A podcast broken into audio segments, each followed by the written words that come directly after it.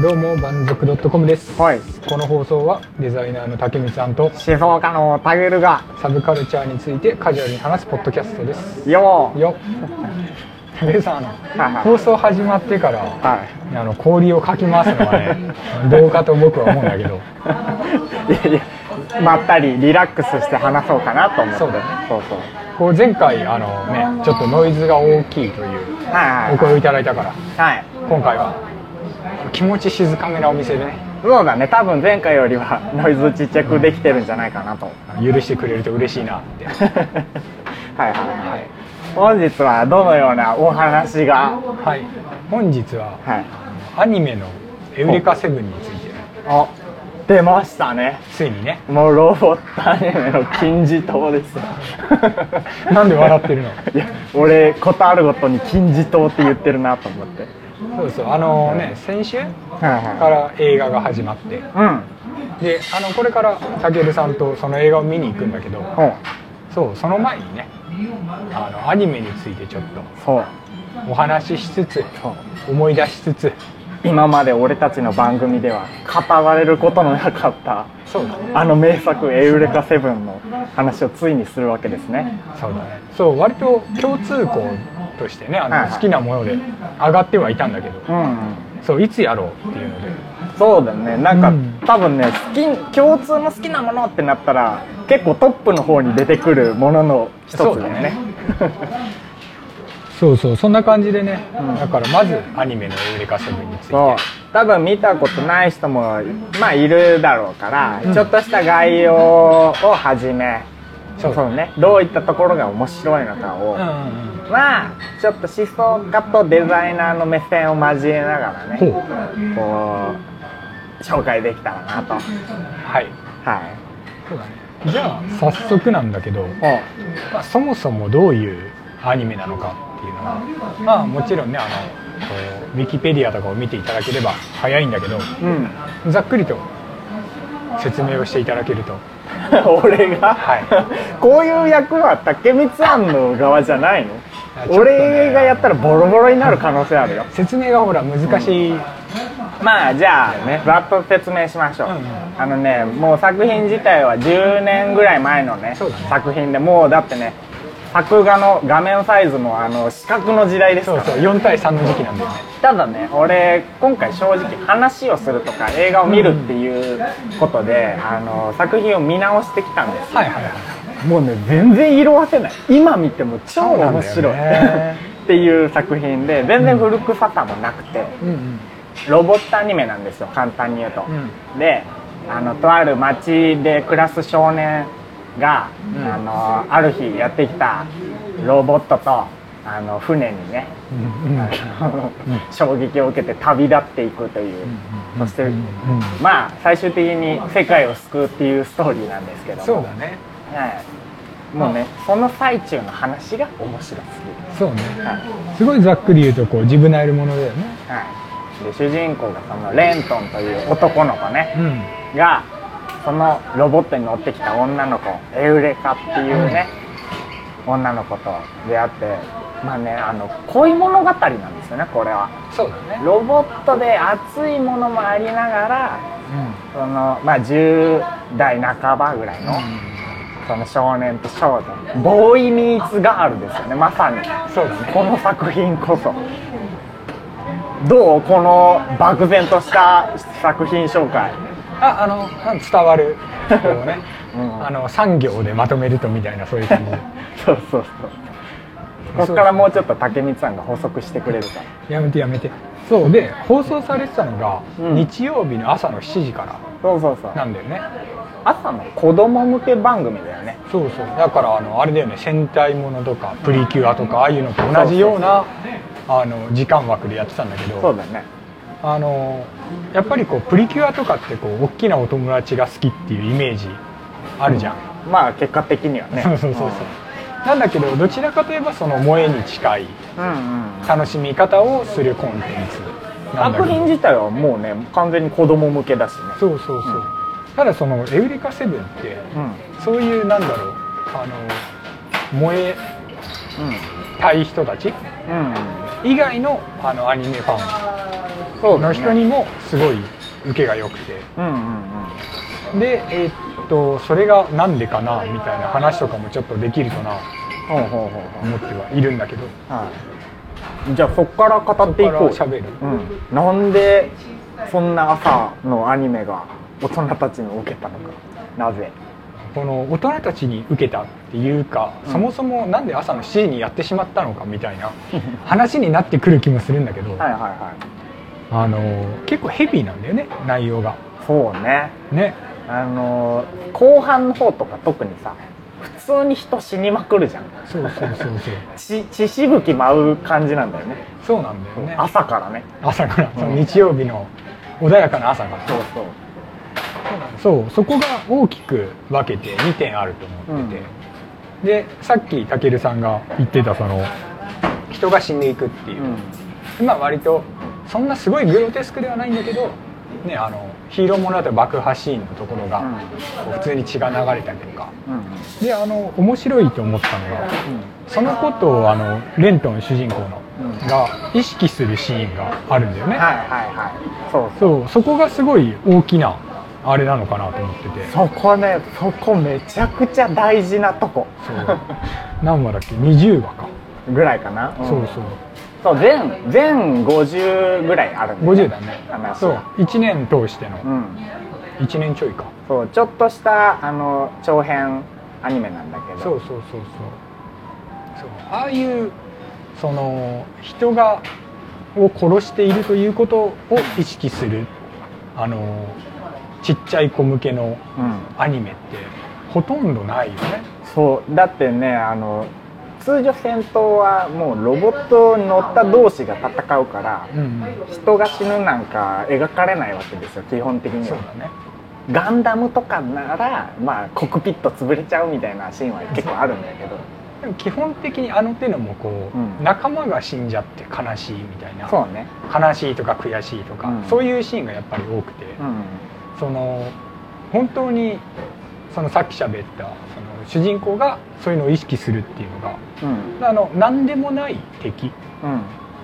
本当にサブもサブみたいな敵だからが顔出てきてないようなそうそうそ人うたちだからねを殺しちゃったことで意識するっていうのはうんすごい新しい気がしたよね。そうしかもあれなんだよねそのそのはっきり意識する前々からそれはあの示唆されてて、うんあのそういうことしてるんだよみたいな話が一回あるのね、うんうんうんでもそこでそう言われた普通の少年だったレントンはまあそうだよねって軽く受け止めるんで流しちゃうのねうんうんで普通の他のアニメだったらそのまま話がもう最後で終わっちゃうんうんううんことが多いと思うんだけど、その後でもう一回そういうちゃんとその話を掘り下げるのねそうだねそう確かにそこがね確かにもうすごい大事そうそういうなんだろうあのねこの年になるとねまあこういろんな方が亡くなったりしてねそういうことを意識するけども、はいあの日曜日の朝、ね、アニメを見てるちっちゃいお友達たちはね、意識したことないうんところにそういうものをぶち込むというねなるほどね俺もちっちゃい頃に初めてこう身内が死んだ時じいちゃんだったのはいはいはい病室でね、うんあのまあもう年で亡くなった感じなんだけど、うんうん亡くなるよって家族集まってたんだけど、俺はようわからんで病室を駆け巡ってたからねはいはうわーって言っててなんか親戚のおばちゃんが「子供たちは元気ね」って言ってたのだけ覚えて るい そうねでもそういう感じでそのもちろんそういうものは知ってるけど、うんうんそれがこうどれぐらい重いことなのかっていうことについて、ねそういう意味では漫画だとあれとかねあの最終兵器彼女とうかんもうそうういう感じだよね、確かにね、ああいうだから戦闘で人が死ぬっていうのは、うんそのそういうコンテンツの中では当たり前なんだけど、うんそれがすごいその殺してしまうということについてうんうんすごい深くねこのそうだね映画もそうだしうん書かれてるっていうのはやっぱりインパクトが強いなうんそういうところがねこう子供向けだからっていうことじゃなくっていうので大人にも受けたのかなっていう。で俺がテオレカセブンをなぜ好きなのかの理由の一つがそういうところで、なんかあのちゃんとね一作品の中を通して子供だった少年レントンをはじめとしてあの全員なんだけどキャラクターそれぞれが葛藤と苦悩みたいなものを常に抱えてるんだけどそれを乗り越えていくっていうのが書かれてるんですねあーだからそうだね成長の話であってそれぞれのメンバーがでそれがもうねちゃんと変化が出てうん最初と最後で全然違う人たちになってるしっていうところが俺大好きなの確かにねあの1話の時と最終話の時の各々のキャラクターの違いはすごいよねそうなの逆にあの途中でうわーってなって変わっちゃった人がまた最初の良さを取り戻すみたいなところもあったりして、はいそこら辺がねちゃんとしてるそうだねめちゃくちゃいいそこがその子供たちはもちろん大人たちも変わるっていうのがそうなんだよねすごいいいよねそうなんだよなんかあのちょっといきなり次のあの、エウレカセブン AO っていう続編のアニメもあるんだけど、その中でははっきりと明言されてるんだけどあの先導してるのが大人たちだと思ってたらあの引っ張ってるのは子供たちの方だったっていう話のくだりがあって、その初期でもそれは結構強く書かれてるんだよねうんうん子供たちが未来を引っ張っていくみたいなやつね、はいはいはいそこが素晴らしい、そうそうそれが1点目でもう1点自分が良かった良かったというか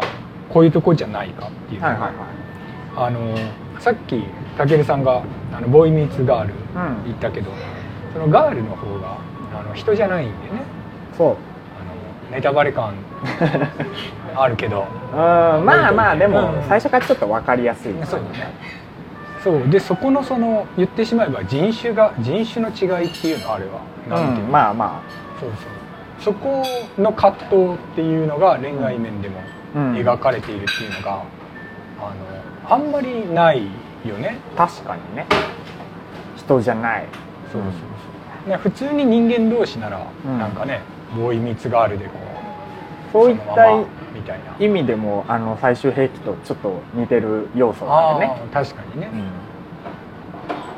そうねそこの部分のその、うなんだろうでも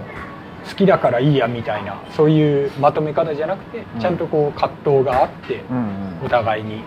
とっていうのはすごい大きかったなそうなんだよねあのエルレカの世界観っていうものも結構ちゃんとあって、あの例えば主人公サイドの月光ステイトっていうメンバーたちはいろんな人たちが集まってて多分あの肌の色とかも全然違かったりするそうだねそういうちっちゃなあれからあの軍ってものとうん民間ってものと、あともうボダラクみたいな、こうんう宗教的なサイドとっていうそれぞれ全然違うものがこうど後々交差していくっていう話ではもうねさまざまな人種が書かれてるんだねそうだねだから結構複雑っちゃ複雑だよねそうだねその勢力図っていううんもそうだし、それ人間関係もそうだし、多分その成長っていうものが書かれてるって思うのが、うんいろんな人が出てきていろんな人と出会ったり、対話したりっていうのがあったからそういうのがちゃんと成り立ってるんだとう思う、んうんうんやっぱりなんかこのもう決まったメンバーしか出てこなくてなんかそのメンバーだけでちっちゃい話してても成長とか言われてもっていうようになっちゃうと思うんだけどうんそうだねそう確かに確かにメインの空間ってものがあのこの月光号っていうねうん飛行船みたいなのでもう世界中みたいな飛び回るじゃん。うんうんでああいうなんだろう世界の広さみたいなのもあってそこら辺も俺好きでうんうんうんうんいろんな場面展開があってそうだねそうその辺全部あれだよねそのそれこそ全50話でそううんあの1年間通してだからできたっていうのがそう大きいよねそうそうそうこれがねあの多分ワンクールツークールになってくると、うん今良かったって言った部分全部カットで、うんあのなんとなくこうい育っていく そうそうなんとなく恋愛になっていくみたいな感じになっちゃうだろうからそれやっちゃったのがあの続編の AO だと思うんだけど、そうだねまあ、あのもう今言っちゃうともう最初のうん無印のエウレカセブンはめちゃくちゃ大好きなんだけど、うん俺 AO は全然好きじゃない、うんわかるそうあとあの劇場版がうんあの今から見るのの前に、うんあのパラレルみたいな感じでうんやっててうんそれも最高にいまいちだったねそうねいろんなシリーズ出てんだねゲームも出たし続編も出たし映画化もされたしってそうだねあるけど、まあ、ゲームはしてないけど正直めちゃくちゃ面白いって言えるのは、うん最初のそうアニメ放送とあとまあ漫画もそうだねアニメとは違う面白さがあるうんんだよね。漫画は結構その無印の原作準拠だけどうんあの最後の方で世界観崩さないままちょっと違うみたいな感じになってて、そうねあの書いてるのが「デッドマンズ・ワンダーランド」うんのうんあの作者じゃん、そうだねであんそっちの方知ってる人ならわかると思うけどより残虐性が強調されてて救いがない感じねそうそうそう暗い話になってうる、ん、でもねぜひ漫画は読んでみてほしい気持ちはああるれよもね、短いくて読みやすそういしだね56巻だよね、うん全部でそうそうこの話しないといけないなってさっき思い立った、うんあの